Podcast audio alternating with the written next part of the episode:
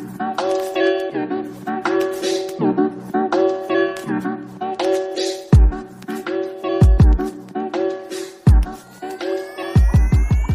界各地的听众朋友们，大家好，欢迎收听 A O 呵呵来聊，我是大碗。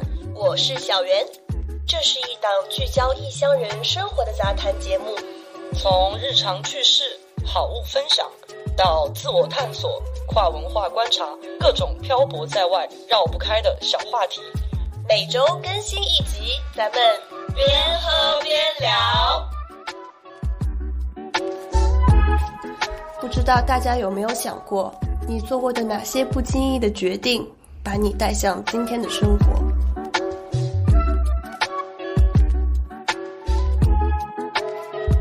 今天是去超市就买了一瓶平时比较常喝的廉价酒，五欧多、六欧多也不算是廉价，正常价格，不算对我居家喝酒正常价格的酒吧。差不多吧。没有，我其实觉得五六欧还是属于一个比较学生的贫穷贫穷的状态，但是要上八欧以上吧，我觉得就开始有一滴滴质量了。但是如果你每天晚上都想喝一杯的话，那我没有这样，你每天就去买八欧，我没有这样，我没有这样。是不是？对，所以今天这瓶酒呢，就简单的介绍一下，叫 f e Two。如果是喜欢口感比较清爽、微微泛甜的朋友们，可以去超市看一下，尝试一下。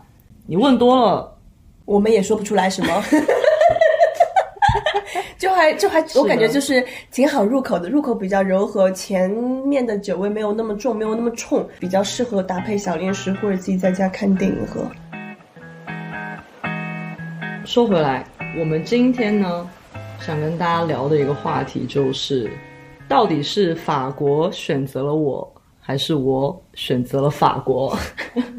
这个问题真的听起来有玄学的那个味道。我记得是的，第一次别人问我那个问题，就说：“哎，你为什么要来法国？”是我刚刚入学的时候，在这边来读高商，跟外国同学聊天的时候，他们真的每一个人都一定会问你啊，你为什么要来法国？为什么要读高来读高商？然后我整个人就一个整一个大纳闷的动作，我就是觉得这是普通的社交辞令吗？是的呀，但是你对这 motivation 有这么感兴趣吗？我就没有，因为我当时就是觉得就是很随意的，因为现实原因选择了法国，是一个尴尬的开启话题的一个尴尬的 是在尬聊入口吧。哦，对，但是你说到这个，我想到我第一次被问这个问题，难道不是你申请高上的时候，面试官会问你这个问题吗？但是我那当时是有一套就是商业回答的谁没有呢？就是我当然有被稿件啦，但是别人就是真正在闲聊的时候问我一下，我就会整个尬住。然后我跟别人怎么讲？我说是因为 destiny。然后那一群外国同学就是那种眼中带着不解，就是觉得我神经病那种眼神看我。但是我们今天我觉得聊到最后，把所有的点都串联起来的时候，有可能真的会聊出来，他就是你的 destiny。有可能是这样子的，但是当时那个情景下，然后我当时都是瞎诌的，无中生有对，无。中生有高叫什么平地起高楼。然后当时，但是我去听那些外国同学他是怎么样讲啊，就是给你讲出三点。第一点，我觉得法国师资力量很强；第二个，跟我的专业是很契合的；第三个，我向往的国外生活，就是像你面试的上那种滴水不漏，他们就这样回答。然后跟他们的一对比，我就觉得我真的可能只是来学校打酱油的。那个时候真的就是因为你根本没有去法国去了解过任何的很深度的文化相关的东西，但是你就是会对那个地方，或者说你对他的学校，你自己去营造出来的，从幻觉当中去寻找一个连接，然后说哦，我当时来法国是因为 A B C D E 对 F G，对，是的，你会给自己寻找寻找一个理由，这个理由可能都并不是真的，也并不是你根本都没有去想过到底对是不是真的。对，你就感觉对我心中的法国就是这么样一个形象，所以我要去。然后，所以很多人到后面就啪啪打脸，发现并不是这个样子的。很多年之后，对，会产生这种落差，是这样子的。哦我们当时当时也是这样。那你是怎么样？那你是为什么来法国呢？你觉得最早你跟法国的结缘是什么时候？虽然我觉得很正常，因为你读法语的，我觉得读法语语言的来法国很正常的，非洲之后的第二个出路。对，然后但是要就追溯到最早最早，其实我根本都没有想过这个问题，我都来了法国，就包括就算是当时高商面试嘛，大家都有一套自己的什么说辞去模拟面试，你准备 Q&A 嘛，你都已经写了好多个点，就说哎，如果他那样子问，我要怎么答？如果他这样子问，我可以怎么答？就滴水不漏都所以你的你你当时的官方答案是什么官方答案那很很好串联了，我学法语的啊。啊？完了又对法国文化有了解啊，对跨文化交流非常有热情的有热情，也是真的啦，也了解了每个高商他们自己的特点。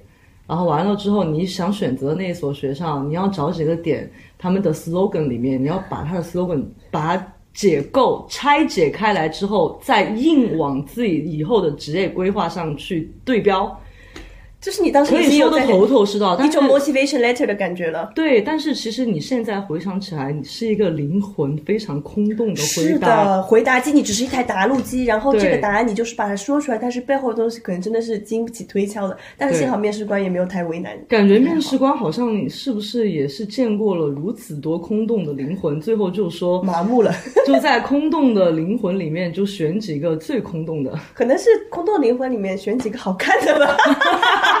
OK，我呢，我其实想到这个话题，是因为刚好也很久没有回家了嘛，三年多了，三年多了。对，希望今年咱们希望能在老家顺利的会晤。对对对，然后是因为就经常会，我虽然三年没有回去，还是跟很多发小啊，还有就是国内的朋友保持联系什么的。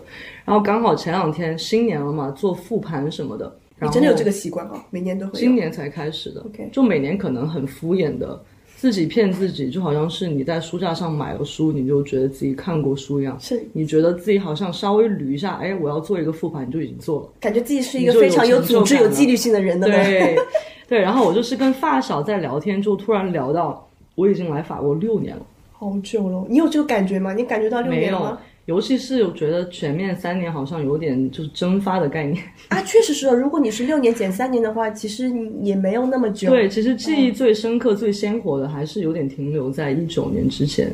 哇哦，但是你要是算时间的话，就是六年了嘛。他们就说哇，你当初去了法国一待就待了六年，你当初是为什么要去法国来着？没有想到然后呢。他们就翻到了我们以前的一个聊天记录，是很久之前我过生的时候，小的时候就很有仪式感，过生的时候一定要写一个小作文那种，要表达你的爱意。亲爱的大碗，对，就提到说，我以前我们初中，我们当时还用那种翠绿色的桌布，他们好像发现了一点线索。当时在我初中的那一块翠绿色的桌布上的右上角写了一个 Paris，是那个 P 是大写的还是小写的？那个 P 应该是有点艺术字体的那种，而且是用钢笔写的，然后那个钢笔那个墨水就在那个桌布的那种晕开了。晕开，还有一点弯弯曲曲、扭曲的感觉。对啊，然后他们就说哇，现在想起来，你初中的时候就在桌布上写 Paris 了，然后十几年过去之后，一晃你居然在巴黎，法国，你在法国待了六年了，我在法国已经待了快八年了，天哪，对啊八年是什么概念啊？哇！而且你在法国，我们在法国是。它不仅是一个阶段，比如说之前我们在北京读大学的时候，它只是一个一整块你在读大学的时间，但是在法国是已经从一个学生的状态，一个学习的状态，已经到了你工作的状态，你的整个人生的阶段都经历了一个转变，是的，所以是一个很长很长的时间了。是的，感觉经历了很多的事情，然后你再回头去看的话，确实感觉从你当时还是一个小白，什么都不懂来到法国，到现在确实发生了很多事。然后你跟八年前自己，包括你六年前自己相比，确实已经有一个非常非常大的改变。但这个改变每天是每天都在发生的，对，但是你每天都不会有察觉，直到你几年之后回来回望，我的天呐！非常是。对，所以当时回到你那个问题，你为什么当时会对巴黎产生向往？我很好奇，那时候是几年级？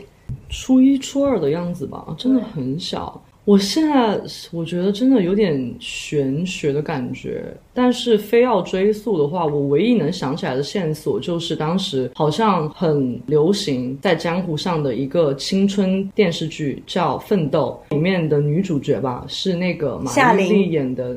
对夏琳，她应该也是辗转反侧，然后经历了很多风风雨雨，感情上的各种坎坷，最终就辗转反侧去了巴黎，去求学还是去旅居之类的。这肯定是是不是最后一集了？因为如果再继续拍夏琳在巴黎的话，她可能就会每天出门踩狗屎，在路上被流浪汉追着跑，闻尿味 对对，这样一点都不都不浪漫也不奋斗。如果他要拍一个像那种 Emily in Paris 夏琳在巴黎，她也可以拍出另外一种很很特别的味道，虚幻的美妙的感觉，也不是不可以的，也不是不可以。夏琳穿着工字背心在巴黎行走，那个非常美妙，然后被流浪汉在后面追着骂。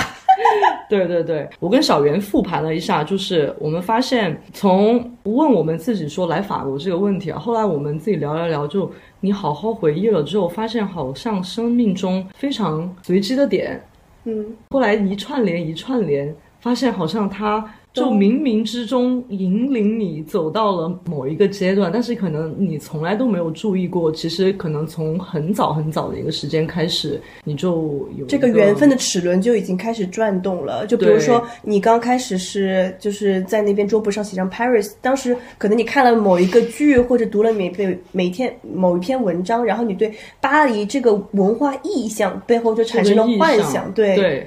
产生了幻想，因为当时相比来说，欧洲国家在我们国内做的那个咱们小面的自动喂食器，他上顿还没吃完，这顿又吃上了，还没吃完。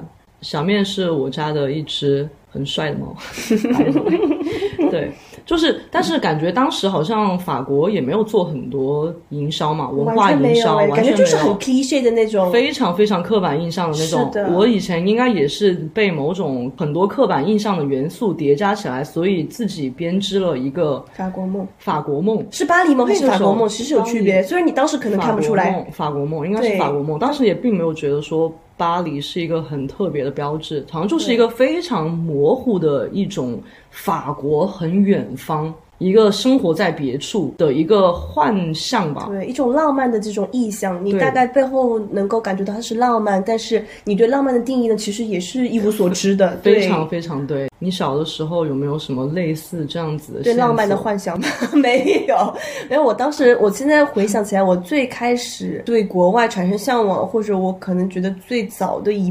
不，或者要离开，要离开自己出生长大的地方。我觉得首先就是因为我本身家庭也有移民背景了，是从宁波移到四四川，是从四川。对我，我的我的父母是从那个香咔咔里面 移到了一个对东南沿海城市。当时就是已经觉得，可能当时小不会觉得，但是其实已经插上这种我是没有根的，然后我是可以随便飘的。这么一种感觉，所以我对乡土的这种依恋感，可能本来就对别人来说，对于土土生土长在某一块土地的人来说，就没有那么的强。再加上呢，小时候呢，我又是比较尊贵的贵族，然后很早，我爸妈就给我订了《米老鼠》杂志。你知道，你知道《米老鼠》杂志吗？真的是那种当时是贵族，好不好？等一下，是那种专门的《米老鼠》杂志，还是某一个什么那种练习周报那个报纸上的一个主题性的一个什么？你知道我是贵族，要记住我是贵。族，谢谢。当然就是要订，当年就要花一百八十块钱订购。我其实记得当年是一百七十六。小学的时候吗？我小学的时候，我小学三年级的时候。哇，你这个是花重金吧？真的是两千年之前哦。我当时我爸妈就给我订了《米老鼠》杂志，我看别人都订那个什么初中英语报啊，什么二十多块钱，三十多块钱。对的，我们在班级里做的可得劲儿了。对的，然后我报什么？我报米老鼠，我一交就掏出那种那种当时的人民币还是那种蓝票子。所以米老鼠就是你的课外阅读。是我的课外，课外就是身心健康。花重金对。丰富课外阅读，对，然后每每周就是呃，应该是每个月是有一期，每每个月都有一期，然后有特刊，然后还有那种小礼物。当时我就觉得米老鼠真的是非常就是。对我产生了一个极大的这种魅力感，因为米老鼠里面就是当时是那种美国工业风，然后里面出现的人物就是米老鼠吧，也不知道是什么职业，但是每天都过着很 fancy 的生活，圣诞都去买礼物。然后那个倒霉蛋的唐老鸭呢，每天是就是做蓝领工人的，他就反正很穷，但是每一集的那个故身份都在转变。你这么一讲，我觉得米老鼠的那个身份听起来很像。刻板印象里面的法国人啊，什么都不干，什么都不干，不知道在干什么，不知道怎么活下来的。对，这米老鼠就不知道是在干什么的。但是唐老鸭是有一份，就是每每次都在做那种不同的小零工。但是呢，他其实做零工，他也可以每天跟侄子去那种中央公园玩，然后到圣诞的时候溜冰。侄子过圣诞的时候又会去买那种变形金刚的玩具，还有那个发做发明家的，好丰很丰富。发明家的那个表表舅，然后还有个大富翁史高之麦克，那个老财鬼做做叔叔，然后都是觉得所以这种丰富的元素，就是让你觉得花了重金，受到了就开始从小受到资资本主义的侵蚀。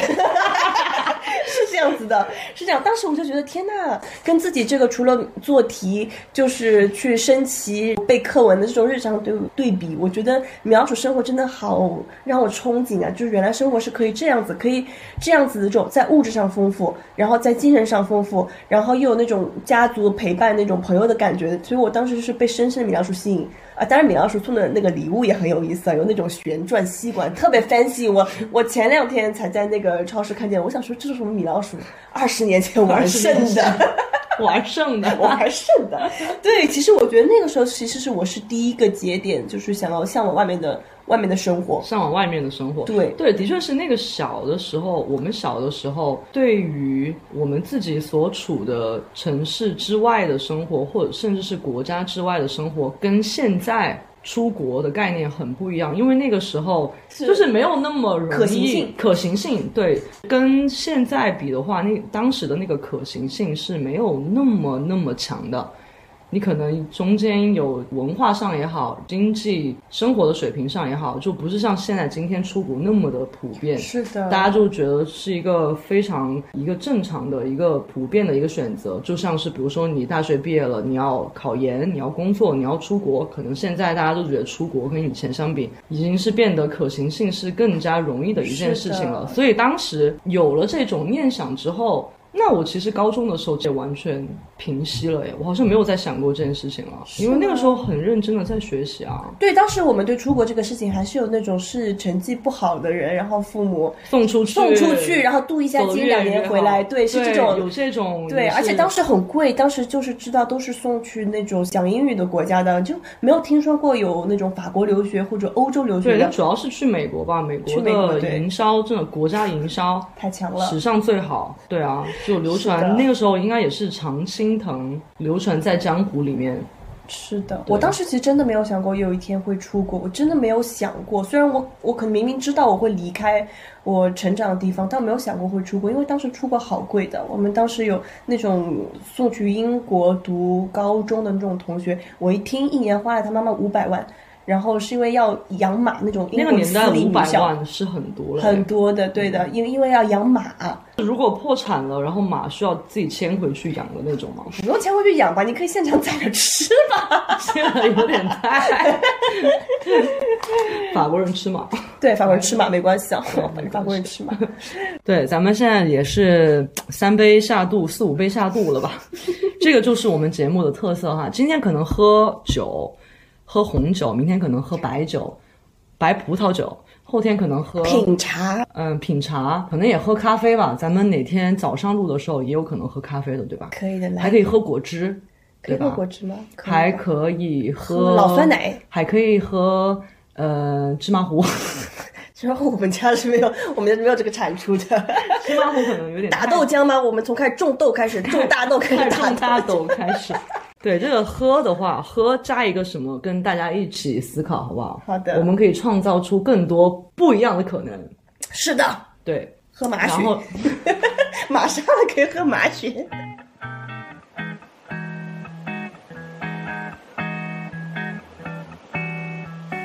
然后呢，就说到那个翠绿色的桌布巴黎 Paris 之后，这才是第一步吧？那而且很古早很古早，很古早，而且是有一点，我可能你还要再继续深挖一下，可能也许是我记忆中遗失了某一个点。到底巴黎这个是怎么样进入我的梦乡的呢？可能是我的叔叔娱乐吧。那个牡吃牡蛎，然后优雅女士们拿着手帕，优雅的一缩，然后把壳扔进海里，可能 我是有可能是那个节点。现在突然给我灵感，我想要去看它的原文，因为我当时，我现在觉得那篇课文应该充满了翻译腔吧。是翻译腔，充满了浓重的翻译腔，而且这本书我当时跟我的那个就是我这边的法国家庭聊过，他们就觉得啊，什么书？没有听过，没有听过，就感觉我就很惊讶。是什么入选，对，不知道怎么入选，真的是偏门冷门文章入选的。对的，对，但是好像后来高中的时候，因为太专注于学习了，所以好像这个法国跟巴黎的元素就消失在了我的生活里面，平静了一段时间，好像就只是 OK 那个。Paris 那个翠绿色桌布种下了一颗小小的种子，但是还没有在萌芽的那个阶段。高中的时候就比较平静。哎，你学的是文科还是理科？我学的是文科，你是理科吧？对啊，我学的是理科，然后我就大学就报了法语，就还蛮逻辑的，无懈可击，无懈可击，这个逻辑简直无懈可击。对啊，是的，所以是你报的还是你爸给你报的？都是我自己选的呀。当时我爸妈都非常尊重我的选择。嗯，在培养主观能动性的这个方面，我家里人都一直给我非常大的空间。嗯哼，对，然后那个时候好像嗯，报考大学专业的时候也没有太多的特别深刻的考虑，我只是觉得是这样吧。不一定哦。我好像也听过一些非常严肃、认真分析的案例，但是北大了吧？但是我的话就是一直都对语言学习特别感兴趣。虽然我当时高中报考的是理科，但是好像成绩最好的一门一直都是英语。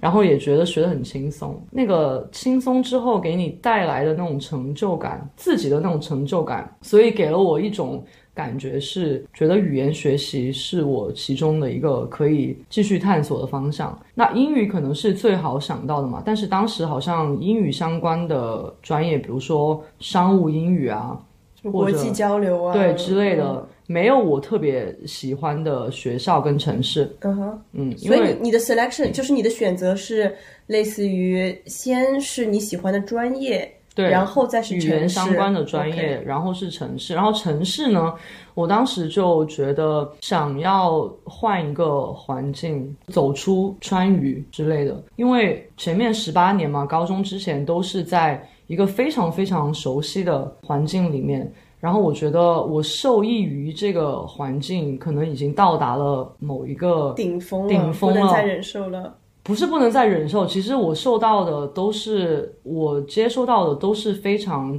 正面的一些东西，比如说老师的关怀，同学就是相处的非常好，一个非常其乐融融的一个环境，然后身边的朋友发小都是认识了，可能从幼儿园就开始认识了。十几年的一个状态，嗯然后我觉得可能是有一点想要跳出舒适圈的感觉，对，就很舒服，然后每天对没有非常的什么太多惊喜。非常的舒服。我会很好奇，如果我换了一个环境，我是不是还可以做到一样好？我当时会有一个这样子一小小的一个憧憬跟执念。非要去就是挑战自己，看一下挑战自己出了这个圈对对对子会怎么样？，对对对。然后所以当时，嗯，我就跟我家里面人说，我说我还蛮想要出去看一看，他们也很支持，他们通常都会比较支持我的一些选择。我，你不是 flu，呃，flu 已经快好，你的流感已经快好了，对吧？猫过敏，好猫过敏哦我，吸猫过量就是过敏。但是我刚才有吸它，啊，你有吸它我，有吸它，为什么要做这么危险的动作？就很爽啊，好吧，哦，无话可说，对无不对？话可说。对，然后我就感觉我那个时候对，就是会有一个比较坚定的想法。OK，那个方向就是我现在想要跳出舒适圈，嗯，我想要去尝试一下新的。所以我当时 OK，第一先是语言方面，然后第二就是要换城市嘛。OK，然后当时就是英语没有好的选择，诶，法语还可以。还不错。确实是英语之后，其实你就是只能考虑小语种了，那就是日语、法语，然后当时比较可能有韩德语吧，德语、德语、西班牙语，可能在那个有限的选择范围内选择了呃法语，然后选择了北京。嗯，就这样。你没有考虑过上海吗？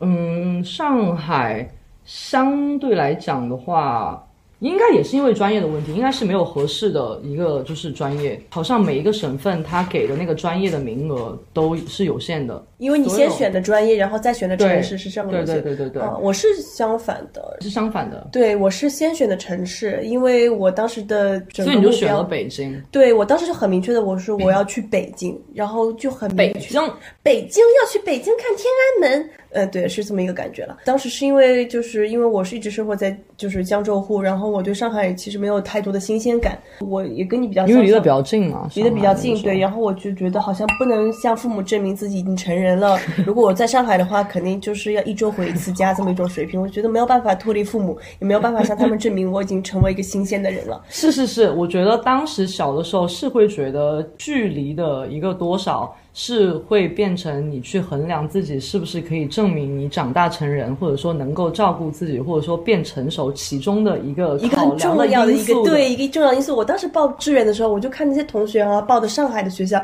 因为浙江人都喜欢去上海上海读大学，我就觉得家门口后花园，然后你每周都要回家，然后吃小馄饨，就没有什么太大意思的。我觉得我就不一样，我就是我就是不一样的贵族，我就是不一样颜色的花朵，我就要去北京。对，我知道你们都不喜欢去北方，但我就是去北京。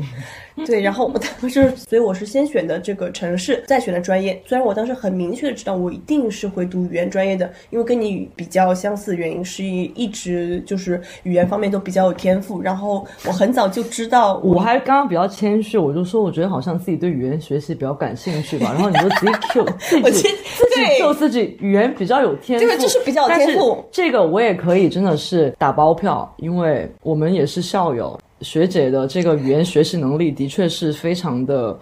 嗯，为什么我想到我 想说一个成语？刚刚突然想到捉襟见肘。什么是天赋异禀啊？什么捉襟见肘？我本来想的你的语文水平才是捉襟见肘本来。想的是天赋异禀之类的，为什么突然冒出来捉襟见肘？Anyway，对 Anyway，反正就是这个这个前面的原因呢，然后我就很早就知道我一定是会学语言专业的，因为这是我特长所在，也是我的我的兴趣所在，而且当时一直对外面向往，因为米老鼠事件之后对外界产生了向往，但是我也不明白外界是怎么样的，通往外界那肯定就是语言，为什么不选英语呢？因为觉得哇，英语你已经想那么远了，通往外界就是语言。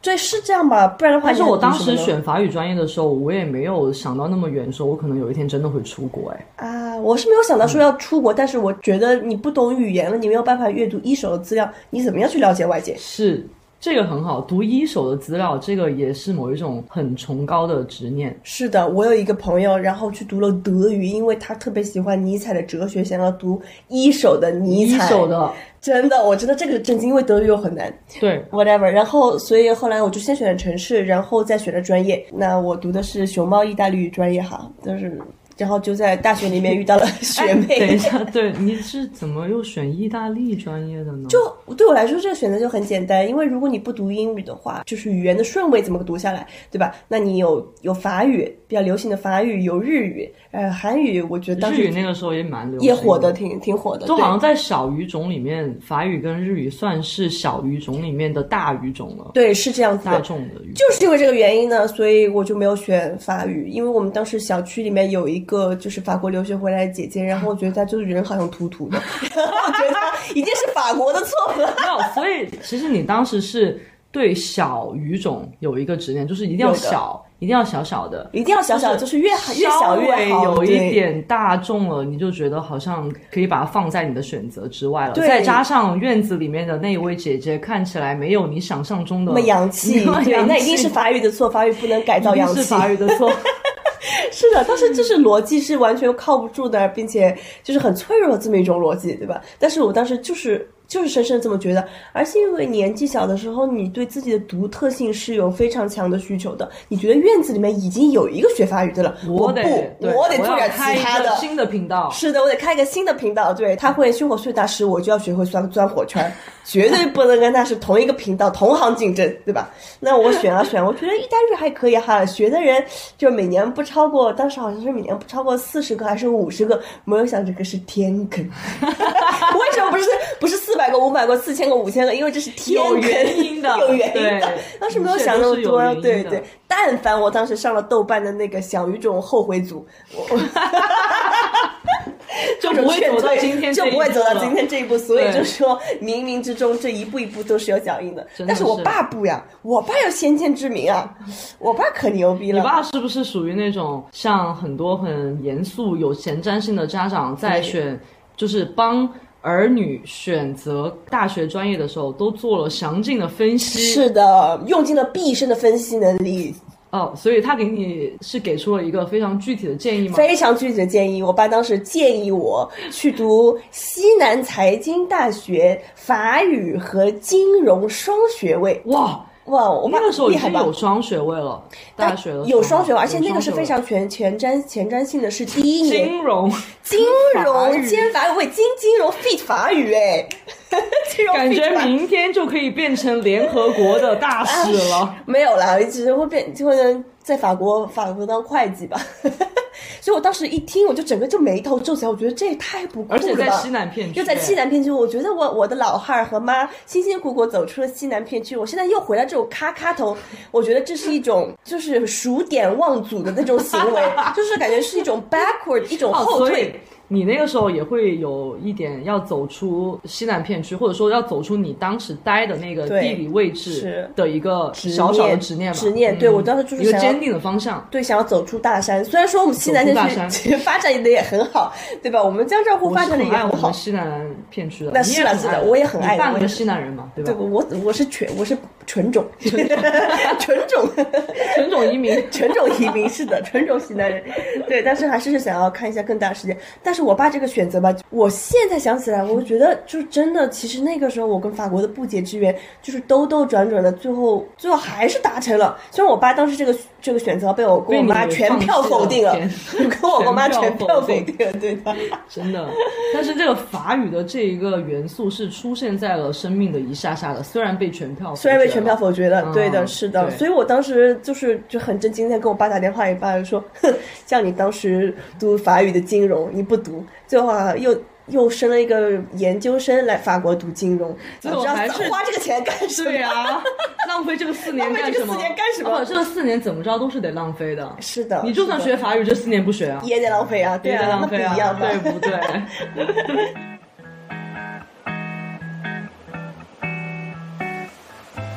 然后到了大学之后呢，你学意大利语，你是怎么拐到法语去的啊？因为我当时我们不是就法意语系嘛，对不对？出于各种各样的命运安排的原因吧。当时在我们学校，法语跟意大利语就是就是一家人系对就就是一家人，法意一家亲。是的，也是感谢学校的经历，认识了就是可爱的大碗，然后呢，当然呢，还有我生命中出现的男人。这里不得不 Q 一下学长，Q 一啊，下学长，揪的是那一位对我的生命也产生了一个重要影响的那位男人吗？对，跟你的生命轨迹也产生了极大交集的那一位男人，并不是我们两个在抢男人，哈哈哈。我当时交的那位法语系的男友呢，有在就是努力的给我纠音。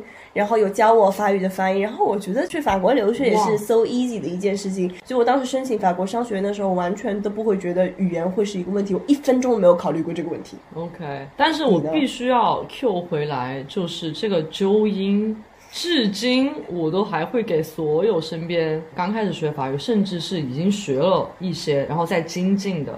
这个纠音的方法史上最有用，好吗？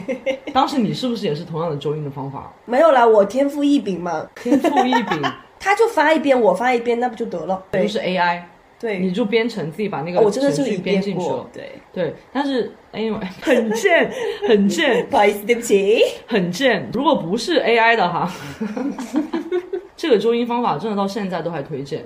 你把自己说话的时候录下来，录完了之后你就再听。哇，简直是十大酷刑。刚刚听的时候我真的会很羞耻。对，真的好哎羞，耻你会有这样子的反应，是不是？你也试过？你我不要我肯定说有试过 AI 没有，我是看自己的小视频，我自己录视频，我觉得好羞耻。哇，你视频更加努力好吗？对，视频是你可以结合自己的面部表情，可以更加的精进。但如果单纯的纠音的话，大家录音录起来，然后再去听你的发音，你会发现，你平时跟你的耳朵听到的好像根本不是，不是一个人，不是发了一个音，你会发现一个很小的细节，你就去把那个小小的音揪出来。比如说，当时我觉得很多人会被就是法语的这个 on 和嗯，反正很多人发不清楚，就是中间有一个很小的一个细微的音差别，的差别对鼻音的差别，就是可能你嘴巴张的大小不一样，你把它揪出来之后，你在练习之后质的飞跃，质的飞跃，哇哦，好神哦！其实真的会有，因为有时候你只要不注意的话，你的发音还是会向你的母语靠近。其实我自己有发现，有时候我就稍微松懈一下，我可能一的发音。一的发音我就不会发成一，我会发成那种就是像中文里面那种一。对啊，对，因为每一个语言你的发音的位置跟你的嘴型的习惯都非常不一样。对，但是当时就是有用到，非常非常非常有用。，这个在我们两个生命中就是留下了烙印的男子，有 Q 到你哈，祝你一切都好。祝一切都好。那个时候应该很早了吧？他对你后来来法国这件事情，应该也没有起到特别大啊，的没有啊，完全就没有决策性的作用，对吧？没，有，并没有什么为爱远走法国只这是其中一个小的线索。对，可能就是线索，就是其实你仔细想的话，也是有帮助的。就是通过它，我知道法语不是那么触不可及，它跟意大利语的很多逻辑是很相似的。本来就是啊而且我就觉得，呃，通过它，我发现就是这个东西是可以学的，而且是可以学得很快的。所以我当时完全没有这种顾虑，嗯就说啊，我到时候法语不好，怎么样当地跟人交流，我没有这种顾虑，所以我就很轻松地来了法国。然后你是为什么来法国呢？学了学了法语之后来法国这件事情听起来是不是其实很有逻辑？不过你可以去非洲啊，是去非洲就可以直接开始工作就，赚钱了嘛？是的。但是那个时候，我觉得我自己还没有做好可以投入我想要做的那个工作的准备，因为什么呢？那个时候不知道为什么国内兴起了一股非常剧烈、猛烈、激情的创业潮。嗯那个我看一几年，反正就我大二、大三的中间的那两年，我觉得好像国内就整个非常鼓励全民创业，然后我觉得身边的男女老少都有非常各种各样的创业的想法。然后呢，我身边也充斥了各种想要尝试创业的青年男女们。我就记得当时我们网球队有一个同学，也不知道从哪个时候开始观察，发现好像嗯、校园里面会有一个痛点，有一个需求是大家早上吃早餐，但是可能有很多人都起不来，有早课，，OK，然后他就开启了一个校园跑腿，类似于校园跑腿的概念，就是会说我可以去帮你买早餐，然后你要给我一个管理费，一个 commission，OK 或者说你在宿舍懒着，你想要看剧，你不想要出门，即便是那个商店其实就在楼下，你也知道我们学校走五分钟你就可以走到那个超市，对啊是啊。但是有的时候你就是懒，你不想出去。我懒的话，我连我都会懒得订这些服务，哎，但是总是会有需求的嘛，他一定是发现了有一点需求，有可能有需求。就于是开启了就类似于这样子的一个小小的创业的。我最后结局怎么样？最后结局啊，可能需要再跟他 follow up 一下。哦，是这样子，因为这个整个商业模式听起来就很就很可疑啊。可是这个外卖的概念到现在也行得通啊，只是那个时候范围更小嘛。如果说是需求足够大的话，有可能是行得通的。但是你也要取决于，比如说他整个支付意愿啊支付意愿以及他怎么样定价，对。对，所以我当时讲回去，我就是因为被这整个大环境的一个创业思潮所影响，嗯，所以我就说我以后应该还是想自己做一点事情吧。但是呢，我大学专业又学的是法语，所以。所以觉得还是你要去填补一些空缺的知识体系，比如说你要去学金融，你要去学管理，你要去学营销，去填补、去学习创业需要用到的一些知识体系。后来就了解到，那法国就有高商这样的一个存在，正好是可以用两到三年的一个项目，然后来帮你夯实一下。夯实一下基一些。比较基础的，对，但是是比较有体系化的一些，你可能无论是你要创业也好，或者说你要做一个职业经理人也好的一些比较基础的知识，所以就大概就开始有了这个方向之后嘛，你就开始往那个方向。准备嘛，申请嘛，我当时完全是因为就是为了延迟就业，延迟就业，对，就是读那种熊猫专业，四十到五十个人，每年那种专业读到后来到四年级了，发现哦吼，好像没有工作，连非洲都去不了，因为意大利在非洲没有殖民地，去不了非洲。大部分的学长学姐都是灵活就业、自主就业了，也就是没有工作了，就是别想太多了，对，自由职自业由职业者，是的，好多人都回去银行啊，或者就是回老家，就是通过父母安排到公务员这种职业了。我当时一看，我就整个就觉得很揪心，怎么跟之前说好的高大上不太一样？我想当的外交官呢，怎么哎这一届不招吗？外交官梦，对，有外交官。梦，对的。那觉得哎，怎么不招呢？然后发现招的话，外交官是隔届招的，然后到我们这一届正好没有招。对，外交官是隔届招，这个我也记得。哦，对的。当时就觉得，哎，我入学的时候怎么完全没有考虑到这件事情呢？这种隔届招的真的是全凭命运了吧？我完全是为了延迟就业，然后一想觉得自己学了四年的文学，然后当时可以很厉害的背诵那个但丁的《神曲》的开头的第一节，我可厉害了。我当时又充满了很多这种神学知识，但是顶个屁用啊！就所以想去国外读书，然后仔细想，美国的学校的话，就申请的话，你都必须要本专业相关的。就如果你想申请商科，就是金融发，就是金融或者就是贸易，你前面必须有一个背景。对的是的。所以我这个背景直接被卡了，我都轮不到为学费发愁这一步。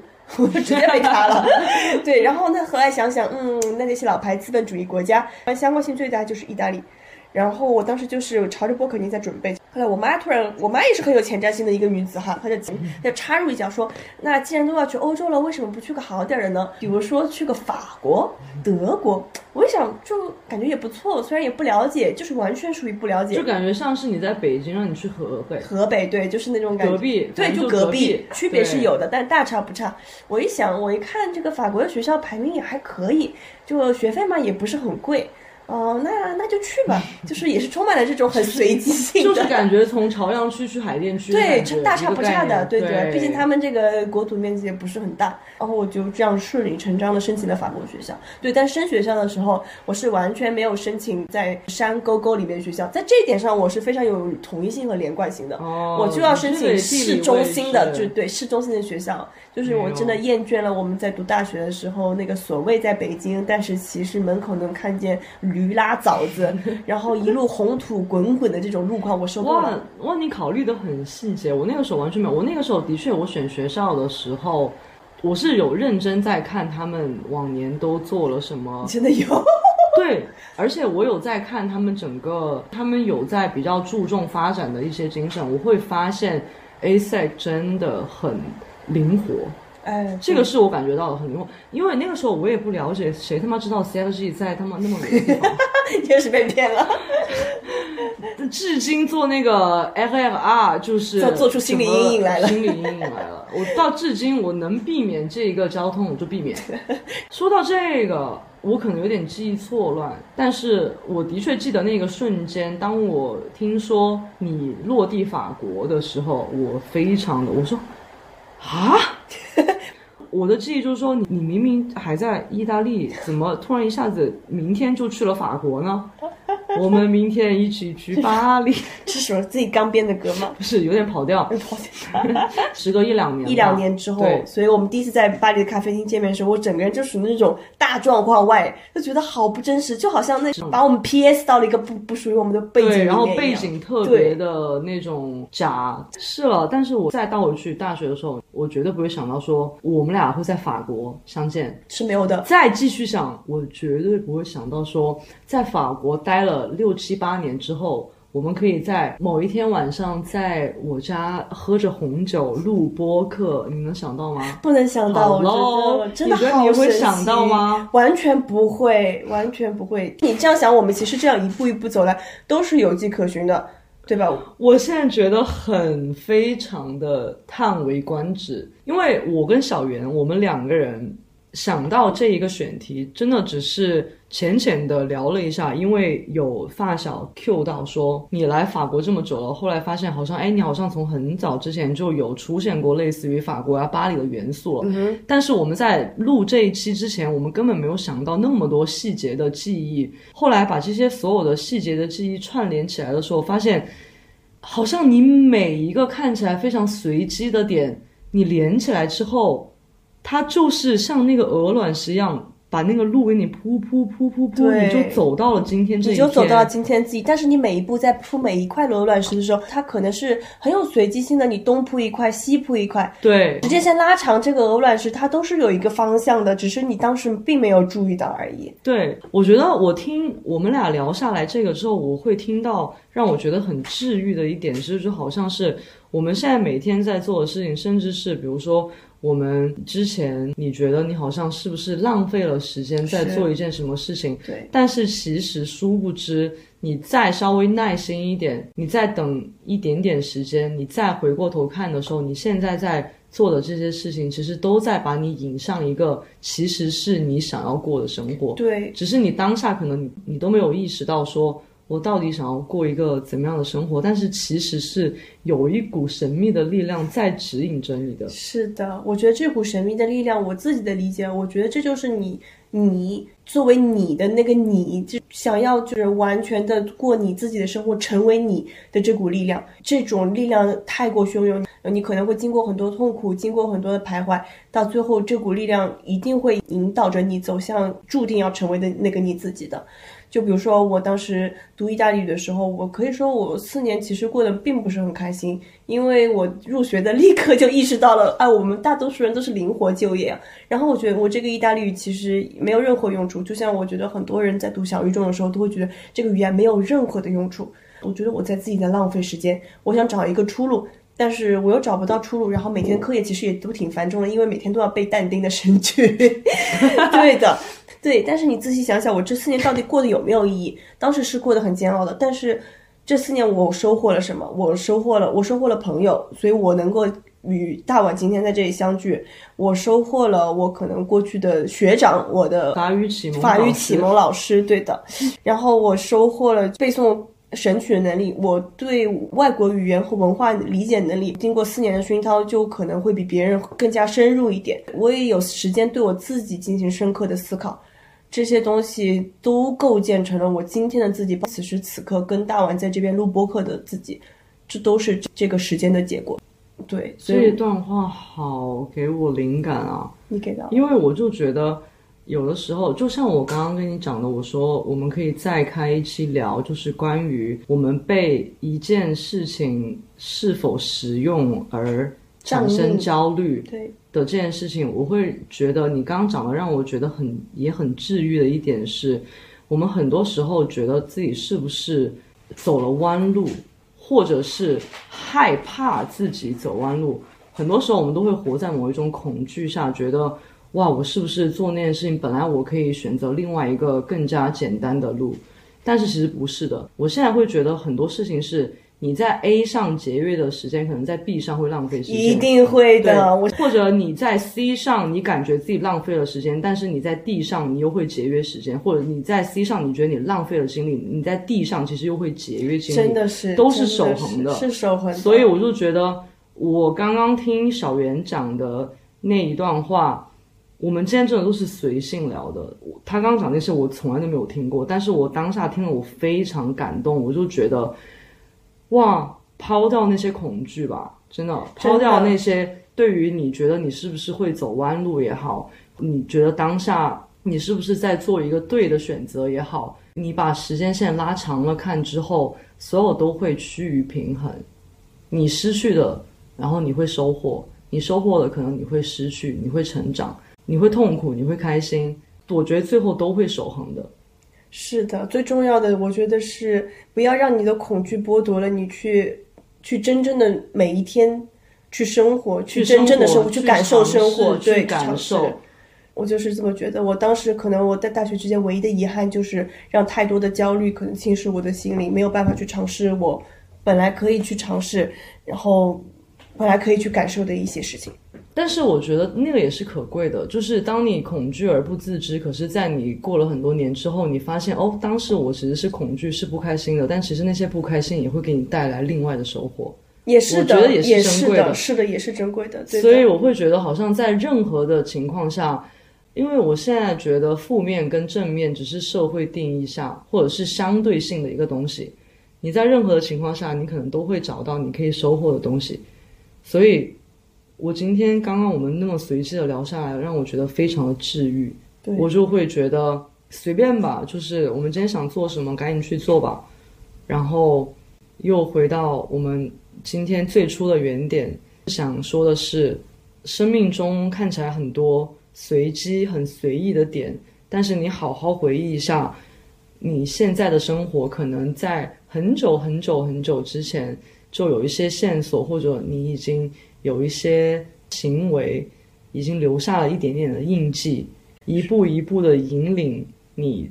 走到了今天这个样子，然后无论你今天是什么样子，你都应该为自己感到骄傲，或者说你为自己感到开心。而且我深深的相信，我们一定都会成为我们一定会成为的那个人。对对。哎，宝宝了，哎，宝宝了，好开心哦，好开心哦，好开心哦。好啦，今天的这一集就到这里啦。命运是人生的所有决定的总和，不知道有没有勾起你的回忆？当初都有哪些看起来无足轻重的决定，把你带向今天的生活？欢迎大家给我们留言，分享你的故事和记忆，也可以在微博和小红书上关注我们，不定期分享片场吃面跳舞花絮。